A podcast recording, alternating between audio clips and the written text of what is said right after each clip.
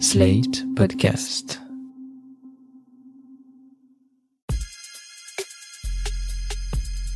Salut chers auditeurs, salut chères auditrices, bienvenue dans Sans Algo, le podcast qui vous en fait découvrir d'autres. Vous écoutez la version longue avec de la reco et de l'actu. Je suis Mathilde Mélin, journaliste pour Slate.fr et accro aux podcasts de toutes sortes. Dans ce 35e épisode, on va écouter des usagers de drogue, mais avant ça, les actus de la semaine. Le Royat, c'est le centre artistique international Royat qui nous accueille. the Roy Hart Theatre. It's a group of people who are bound together by much more than being merely C'est un performers. In many ways, it's rather that their performances are projections of their lives théâtres 68 or their present individual developments. dans les années 70 qui ont tout remonté, qui venait d'Angleterre. qui ont refait le toit, Si vous habitez dans les Cévennes ou que vous avez envie d'un week-end au vert, peut-être allez-vous avoir envie d'aller faire un tour du côté de Toiras les samedis 4 et dimanche 5 juin. Des professionnels du son venus de RFI, de France Culture et du collectif Transmission, ainsi que des habitants du coin, ont eu l'idée de créer un festival dédié à la création sonore au sein du Centre artistique international Roy Hart. Au programme de cette première édition du festival Tumulte, des ateliers de création sonore et recherche vocale sur inscription, des séances d'écoute en public, des écoutes spéciales pour les enfants, des déambulations sonores dans la forêt, des concerts, des DJ sets et même un cadavre exquis sonore géant et collectif avec tous les festivaliers. Le tout dans une grande bâtisse nichée dans la verdure et à prix libre, idéalement à partir de 10 euros si vous voulez soutenir le festival. À noter aussi que le lieu est assez reculé, qu'il n'y a ni machine à carte bleue ni réseau téléphonique, il faut donc prévoir. Si vous voulez en savoir plus, cliquez sur le lien dans la description de cet épisode.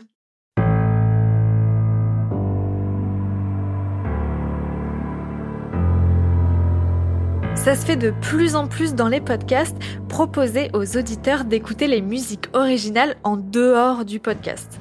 Après Fragment d'Algérie, dont on vous parlait dans l'épisode 25 de Sans Algo et qui a publié sur son flux les compositions de Casbah, c'est au tour de Telos, excellente fiction de Romain Mallet et Morgane Sommet, de partager la musique du podcast, mais cette fois sous la forme d'un album. Pour découvrir ou redécouvrir les musiques composées par Zoé H et Daniel Armand, rendez-vous sur Spotify en cliquant sur le lien dans la description ou en tapant Telos, T-E-L-O-S, bande originale du podcast saison 1 dans la barre de recherche. Et si vous n'avez pas encore écouté cette fiction sonore sur le voyage dans le temps, je vous invite à vous y plonger. Elle est disponible sur toutes les plateformes, dont Slate Audio, notre podcast tech maison où l'on vous recommande nos podcasts préférés. Comme s'offrir l'un de ces calendriers des PTT avec une photo de Canton ou de petit chat, sans Canton et sans petit chat certes, mais en musique. Oui, ce soir, les années FIP vous proposent leur dernière édition. Et oui, notre navette spatio-temporelle vient de rejoindre le présent, enfin presque.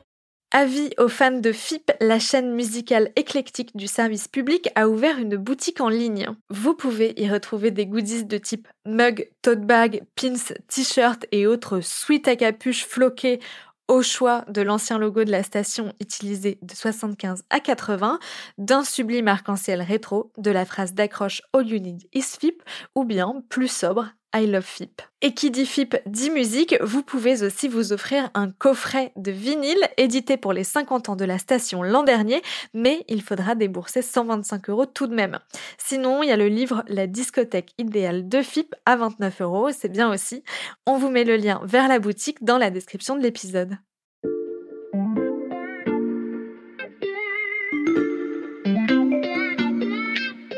Salut, c'est Xavier Yvon. Nous sommes le jeudi 19 mai 2022. Bienvenue dans La Loupe, le podcast quotidien de l'Express.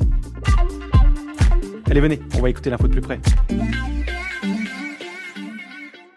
C'est le dernier né dans le secteur des podcasts quotidiens d'actualité. Le podcast du journal L'Express, intitulé La Loupe, propose désormais une newsletter hebdomadaire rédigée par Xavier Yvon et son équipe. Il s'agit uniquement d'une liste des épisodes parus dans la semaine, agrémentée d'un épisode plus ancien qui peut encore éclairer l'actualité du moment. Rien d'extraordinaire donc, mais un bon rappel chaque vendredi dans votre boîte mail d'aller piocher dans le catalogue de ce podcast quotidien. Le lien pour s'inscrire à cette newsletter est dans la description de l'épisode.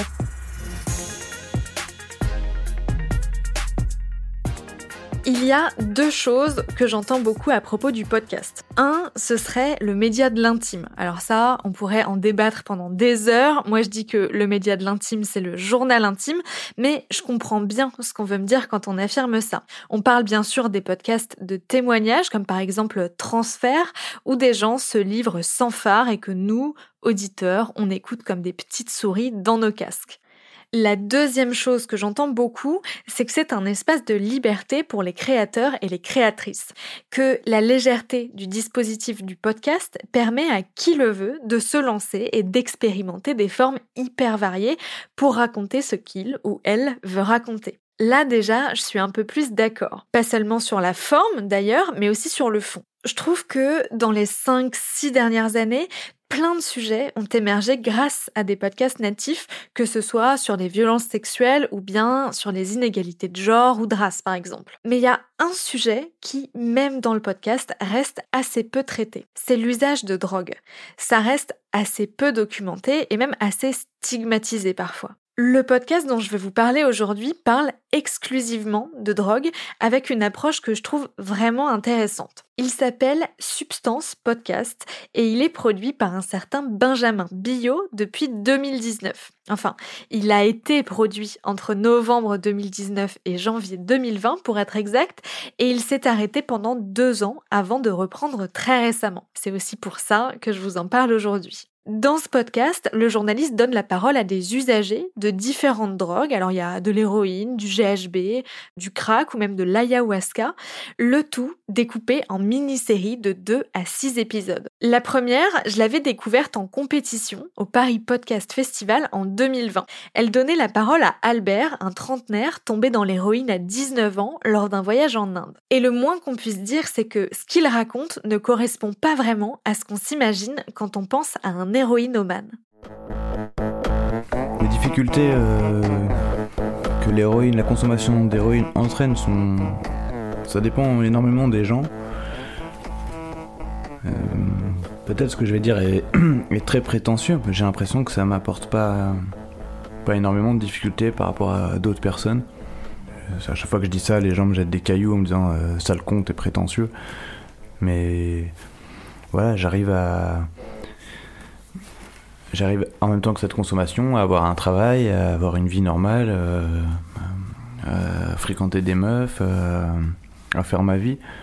Après, euh, peut-être que ça m'a un peu isolé par rapport, euh, par rapport à des, des gens euh, qui ne consommaient pas, des amis qui m'ont vu consommer et qui au fil des années euh, ont pris un peu leur distance. Ça, je m'en rends compte maintenant en fait. Que ouais, qu'il y a beaucoup de gens qui sont éloignés. Peut-être je leur fais peur maintenant ou je sais pas. Après, euh, voilà, c'est. On parle souvent de difficultés sociales, des gens qui prennent de l'héros, mais je pense que c'est peut-être des gens qui ont des difficultés à la base. Il y a aussi beaucoup de gens qui ont des difficultés à la base, qui se retrouvent dans l'héros, et donc après, c'est difficile de savoir est-ce que c'est l'héros qui les a rendus comme ça, ou est-ce qu'ils étaient déjà comme ça. Euh, voilà, mais encore une fois, j'ai quand j'ai commencé l'héros, j'avais j'étais étudiant et tout. Maintenant, j'ai un travail, j'ai j'ai un appartement, euh, je me suis acheté un micro-ondes, tout, tout va bien quoi. J'ai j'ai tout ce qu'il faut quoi. J'ai même un micro-ondes, donc euh, voilà. J'ai quand même un petit doute sur le fait qu'il ait donné cette interview sous héroïne parce que bon, c'est un micro-ondes quoi. Mais ce qui m'intrigue beaucoup dans ce témoignage comme dans le reste du podcast, c'est la façon dont la drogue semble s'immiscer dans le quotidien des personnes qui témoignent. Tous travaillent, certains ont une famille, personne ne semble exclu socialement. Ça casse un peu l'image du mec défoncé au crack dans les couloirs du métro et ça propose une vision plus intime et moins stigmatisante de l'usage de drogue. Après, ce sont des sortes d'auto-portraits. Alors forcément, les points de vue sont partiaux. Chacun raconte avec sa subjectivité son rapport à la drogue. Comme Louis, qui a commencé la drogue après 50 ans, qui en a pris plusieurs différentes, notamment du crack, et qui a une relation à cette drogue très particulière. Alors, j'en dis pas davantage sur le crack parce que je veux pas être l'apôtre du crack. Et je pense que le crack, c'est ça peut être une très belle expérience. Il faut qu'elle soit vraiment très bien pensée. Il faut pas que ce soit une addiction. Faut juste que ce soit un plaisir immense. C'est fumer du crack, c'est comme boire une bouteille de Château Pétrus 1900, 1961 quoi. C'est un plaisir qu'on a euh, une fois tous les 3 ou 4 ans. C'est si on tombe sur la bonne bouteille, euh, il faut que tout y soit, quoi. On peut pas boire, euh, on, la boit pas dans un train, on la boit dans un paysage magnifique, avec un coucher de soleil sublime, avec la bonne température, euh, quand on est vraiment très bien, et avec des gens avec qui on est très proche, cette bouteille de Château Pétrus. Bah, je dirais que le crack, c'est, c'est pareil. C'est un peu dommage de, de fumer le crack dans une, sur un escalier de métro, quoi, sans l'avoir préparé. là, je trouve que c'est triste, effectivement. C'est pas la même expérience. Donc, le crack, c'est ça. C'est à la fois la déchéance complète, et en même temps, ça peut être le sublime de la relation poussée au paroxysme du plaisir et du contact. C'est tout ça. Et, et c'est ça que j'aime dans les drogues, c'est que ça peut être moche, comme ça peut être sublime. Ça peut être les deux.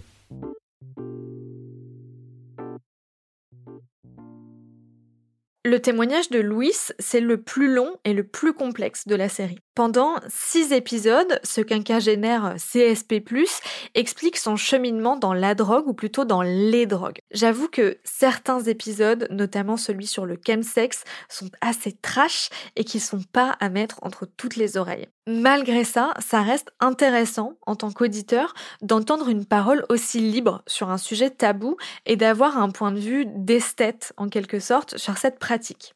Je trouve pas que ça donne particulièrement envie de consommer les drogues dont on parle, ça nous renseigne juste un peu mieux sur ce que c'est, ce que ça fait et ce que vivent les gens qui en prennent. Parce que certes, Substance met en scène des histoires personnelles, mais il nous donne surtout, à travers ces histoires, des informations sur les différents produits. Ce qu'ils sont, ce qu'ils font, combien ils coûtent, à la fois en termes d'argent et de sacrifices un peu plus personnels, et quelle est leur histoire. Il y a notamment plusieurs témoignages autour de l'ayahuasca, une décoction de plantes venues d'Amérique du Sud et très utilisée dans des rites chamaniques. Mais je crois que le témoignage qui m'a le plus surpris, c'est celui de Groovy qui consomme du GHB.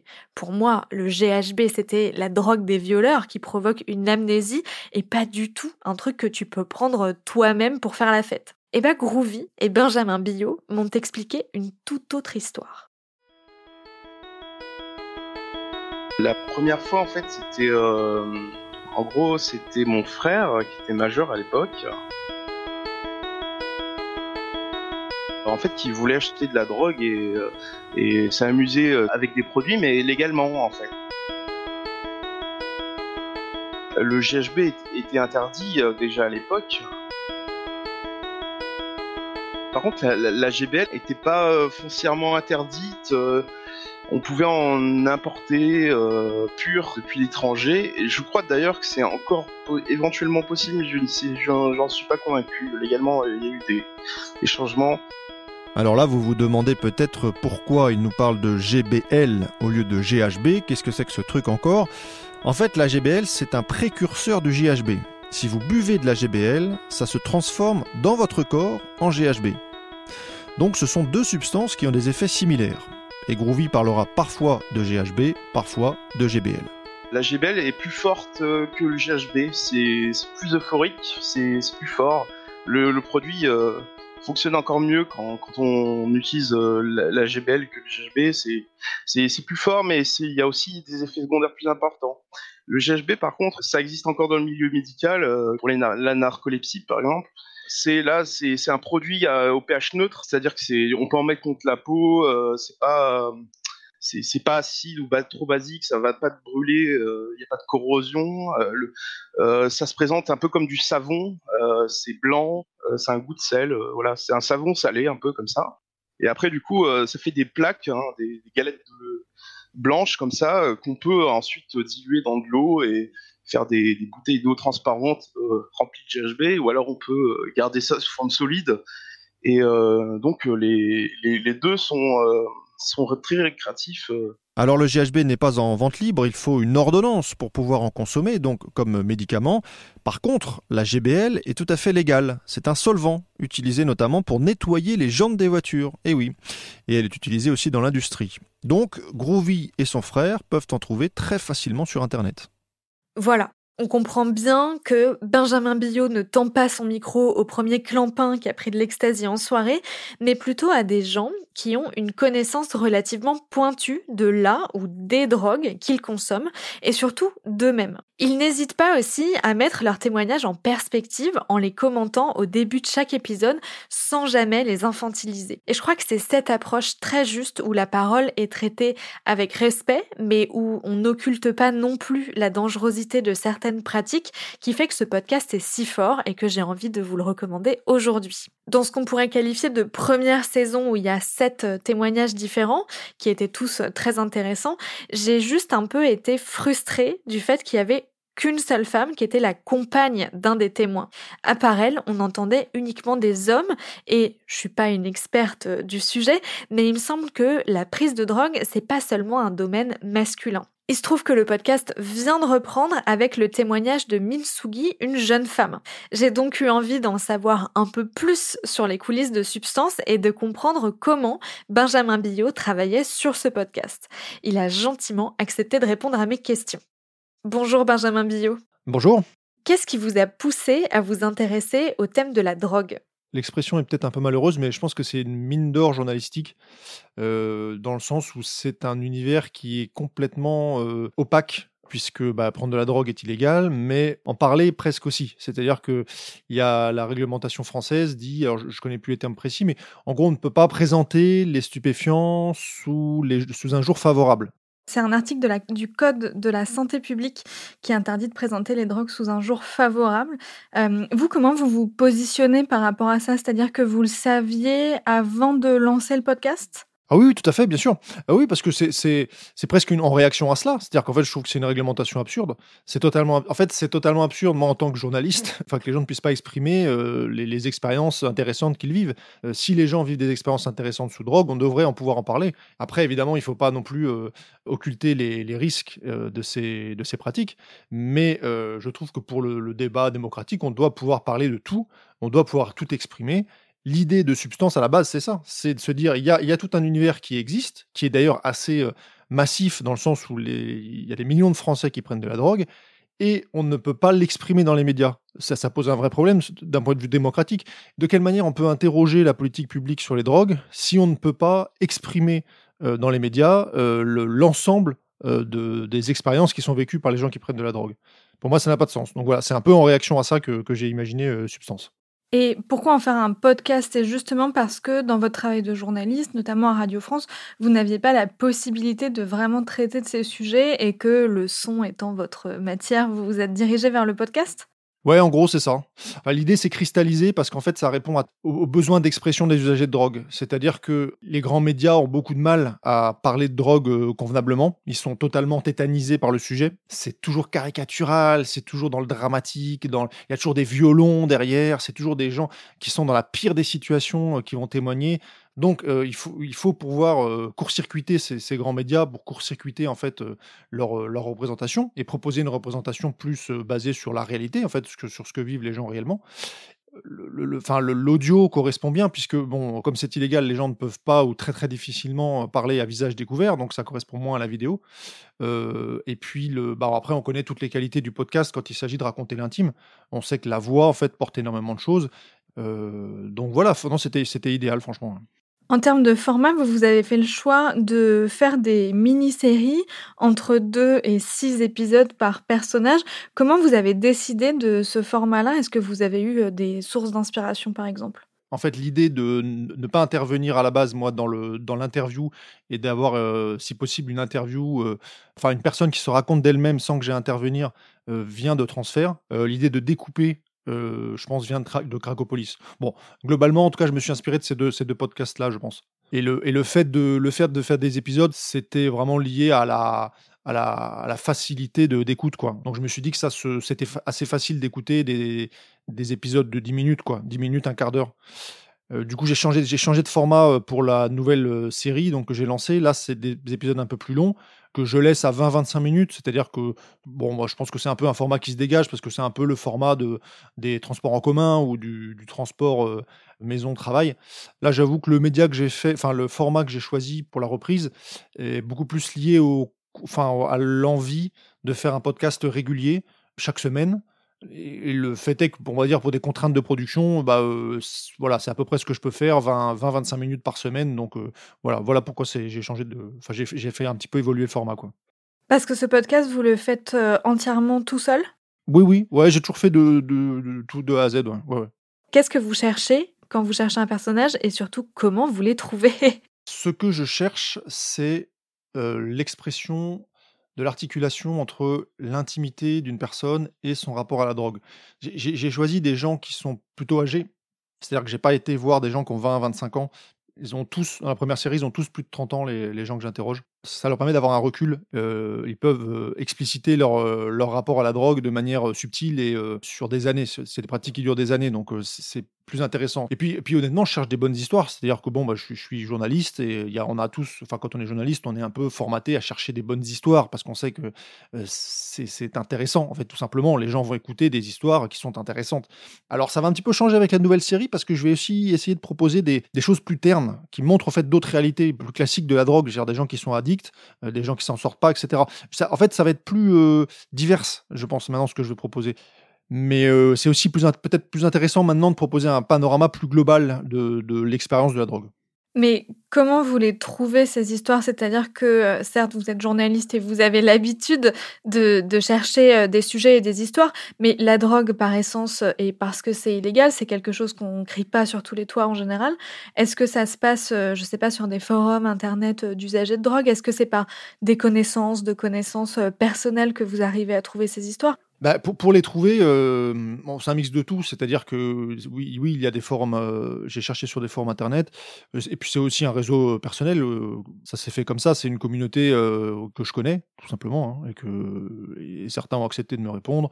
Et puis ensuite, ils m'ont redirigé vers d'autres personnes. Enfin, ça s'est fait comme ça. Puis j'ai aussi été sur, euh, sur des forums internet ouais, où Louis, par exemple, je ne le connaissais pas. Enfin, Louis de la première série, je ne le connaissais pas. C'est pas qu'il m'est tombé dessus, mais j'ai posé une question sur un forum et je l'ai trouvé direct. Et j'ai tout de suite capté que le mec allait être super intéressant parce qu'il était assez, euh, il est très original, quoi. Certains de, des témoins que vous interrogez euh, vous racontent des moments euh, très intimes, euh, mais aussi parfois leur addiction à une drogue. je pense à Albert dans la toute première série. c'est quoi votre posture à vous quand vous recueillez et vous diffusez cette parole? Par exemple, d'Albert qui dit non mais moi je suis pas accro, j'arrête l'héroïne tous les 15 jours. vous, vous avez forcément un avis dessus et vous savez que l'auditeur va en avoir un aussi. C'est quoi votre posture par rapport à la parole qu'on vous confie? Alors moi, ma, posture, c'est que je laisse quand même pas mal l'auditeur faire le travail de, réflexion autour de, ce que le témoin dit. J'aime relativement peu, moi, qu'on me tienne trop la main, qu'on me dise quoi penser, etc., qu'on me balise trop le chemin. Ça, c'est mes, goûts personnels quand j'écoute des choses. Donc, assez naturellement, je, fais cela aussi quand c'est moi qui produis. Quoi les, gens vont s'emparer de façon des discours. Quoi que je dise, quoi que je fasse, ils vont s'emparer du discours et ils en feront ce qu'ils, en veulent. Je, compte bien sûr sur l'intelligence des gens et je suis assez persuadé que les gens sont intelligents et qu'on n'a pas besoin en fait de leur, de leur prémâcher le travail. Donc quand par exemple Albert dit qu'il s'arrête tous les 15 jours, bah, je, je, le crois tout simplement. Après, il dit lui-même qu'il recommence 15 jours après. Bah, les gens, les gens comprendront bien en fait le, les enjeux de son de ce qu'il dit en fait. Je pense donc j'ai pas besoin d'ajouter des warnings en disant attention la drogue, l'héroïne est une drogue très addictive. Les gens le savent. Tout ce, travail de, prévention euh, sur l'addiction, sur l'addictivité, je sais pas si ça se dit, mais des, produits, il est fait. Donc euh, moi je viens en complément en fait de tout ça. Il y a presque que des hommes à votre micro. Comment ça se fait? Est-ce que c'est parce que les usagers de drogue euh, sont majoritairement des hommes, en tout cas euh, de ce que vous vous constatez, ou est-ce que c'est parce que vous avez plus de difficultés à trouver des femmes prêtes à livrer leur récit je, pense ni l'un ni l'autre. Je pense que ça a été vraiment, euh, ça s'est fait comme ça par réseau, par partout, parce que j'ai, parce que c'est, je suis tombé sur des, sur ces gens-là et qui, qui se sont révélés être des hommes. Et évidemment, je me suis dit, au bout d'un moment, bon, bah, c'est con, je vais, je vais voir que des hommes. Mais Enfin, c'était pas extrêmement facile de trouver des témoignages forts, etc. Et en gros, voilà, quand j'en ai eu 7, voilà, il y avait une question de temps, etc. Ça s'est simplement fait comme ça. Euh, bon, par contre, euh, ce qui marche une fois ne marche pas deux fois. Donc là, j'ai fait attention, de, évidemment, d'avoir des femmes. Euh, et d'ailleurs, la deuxième, la deuxième série s'ouvre sur le témoignage d'une femme, Minsungi. Et la deuxième intervenante sera aussi une, sera aussi une femme. Ce sera une sociologue, Anne Coppel, qui a beaucoup œuvré pour la réduction des risques. D'après ce que je comprends, il y aura plus uniquement des usagers de drogue dans la nouvelle série, c'est ça? Oui, voilà, c'est ça. cette fois, on va dire que les ambitions sont. Enfin, il y a un peu, petit peu plus d'ambition, euh, dans le sens où j'aimerais bien explorer le sujet sous toutes ses formes. Toujours proposer des témoignages parce que c'est ça qui est le plus fort. Euh, mais aussi aller euh, chercher du côté de, bah, de militants ou de, bah, de sociologues, enfin d'experts d'usage de, de, drogue pour remettre en question justement la politique française qui me paraît absurde et la questionner. Et en fait, ça, on peut le faire vraiment avec des gens qui ont, euh, qui ont étudié le sujet. Et ce qui permettra aussi d'avoir plus de, plus de sujets et plus de facilité à trouver des sujets d'épisodes.